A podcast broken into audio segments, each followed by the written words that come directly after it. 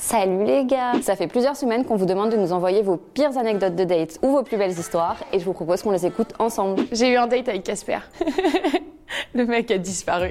Ok meuf, carrément il t'a ghosté, c'est un fantôme le frère, dis-nous en plus. En gros, c'est un mec que j'ai rencontré sur Tinder. Et on était restés en contact sur Insta, mais moi, je savais que c'était un gros charreau. Et je me suis dit, je vais attendre qu'il soit prêt, tu vois. Parce que le mec était quand même très beau. J'attends que le fruit soit mûr sur l'arbre.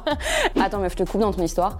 Est-ce que toi, si t'avais rencontré un mec, c'est un gros charreau mais bon il est vraiment trop beau, est-ce que t'aurais tenté le date Tac, deux ans plus tard, j'ai un petit message de lui qui euh, est plus ouvert à la discussion, etc. Je lui dis, bah écoute, euh, tu sais quoi, ce soir, je rentre à Paris, t'as qu'à venir me chercher à la gare. Bam, le mec mort à l'hameçon. Tac, la pêche est bonne. Bah ouais ma belle, t'as attendu deux ans, heureusement que la pêche elle est bonne quand même, c'est quoi cette histoire encore Il vient me chercher, il est d'une beauté. Mm. Mais la discussion, elle est pas fluide. Je me dis, ok, peut-être que le mec, il est un peu timide et tout. Il me ramène chez moi, tout ça, euh, rien de plus. On se revoit une deuxième fois, on va au resto et tout. Il m'amène euh, ensuite à la Tour Eiffel, euh, voilà, voir les lumières et tout. TDR La tour Eiffel, le mec il donne tout, il a tout donné. Et là, franchement, premier red flag, le mec me dit, il voue une haine, une vraie haine au tuk-tuk. Il dit que c'est de la pollution lumineuse.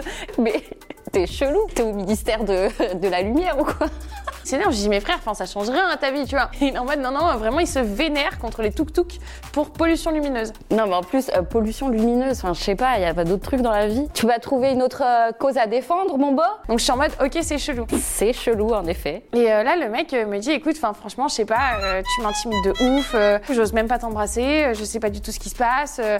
J'ai dit, bah, c'est mignon, euh, merci beaucoup, mais bon, euh, bah, ce serait bien que tu m'embrasses quand même. Mais du coup, le mec ne m'embrasse pas. Bah oui, oui, en fait, c'est ça qu'on attend. On veut juste que tu lui roules une grosse pelle, là. euh. Et on rentre chez nous. Troisième date, on va au ciné. Je me dis, attends, salle dans le noir, rapprochement, tout ça, tout ça. Roule, lui, une grosse pelle Bah non, je lui tiens le bras un petit peu, c'est le seul truc tactile qu'on a entre nous. Le date tournera, pas de bisous.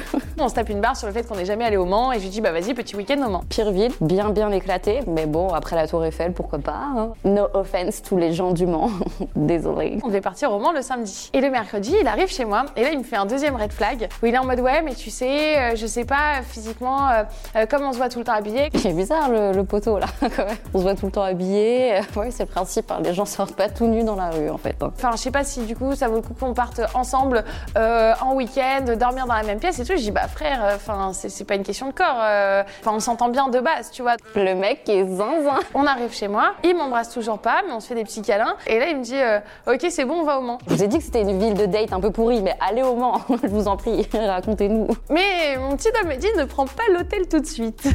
le lendemain, du coup, je suis chez moi et il me demande si j'ai Canal Plus parce qu'il y a une match du PSG. Paye-toi Canal Plus toi-même en fait. hein. Et le garçon est pour le PSG. Le PSG perd. Oui, bah le PSG perd, donc ça arrive. Souvent. Mais bon. Le garçon choisit ce moment pour me donner mon premier baiser. Le mec est dépité et il me roule une pelle. Waouh Ton équipe préférée, elle vient de perdre et toi t'as décidé de galoche lago. C'est nul comme first move, euh, machin. Le vendredi euh, matin, euh, pas de nouvelles. On devait partir samedi matin. Voilà. Bah, ça sent pas top son histoire déjà là. hein. Imaginez déjà la suite. Donc euh, vendredi, aucune nouvelle. Samedi, aucune nouvelle. Dimanche, aucune nouvelle. Lundi, mardi, mercredi. Mercredi, je bois un coup avec mes copines et je me- j'ai un petit coup dans le nez. Je me dis, vas-y, je lui envoie un message quand même. J'ai dit bonjour. J'ai le droit à une explication. Et il me répond bonsoir, non. Le mec sera fou. Bonsoir, non. Né avant la honte. Et je n'ai jamais eu d'autres nouvelles de toute ma vie. Je comprends pas. bah nous non plus, on comprend pas. Je sais pas, tu préviens les gens. Apparemment, j'ai l'impression d'être trop. Bah ouais, Queen. et ben merci Alizé pour ta story. C'était vraiment le date le plus éclaté et le mec le plus irrespectueux du monde. Est-ce que je dois vous donner une explication Bonsoir, non. si toi aussi t'as une histoire de date complètement éclatée, super mignonne, romantique ou très très chelou, hésite pas à nous envoyer un message ici et on y réagira chaque semaine. Et vive l'amour, et vive les dates.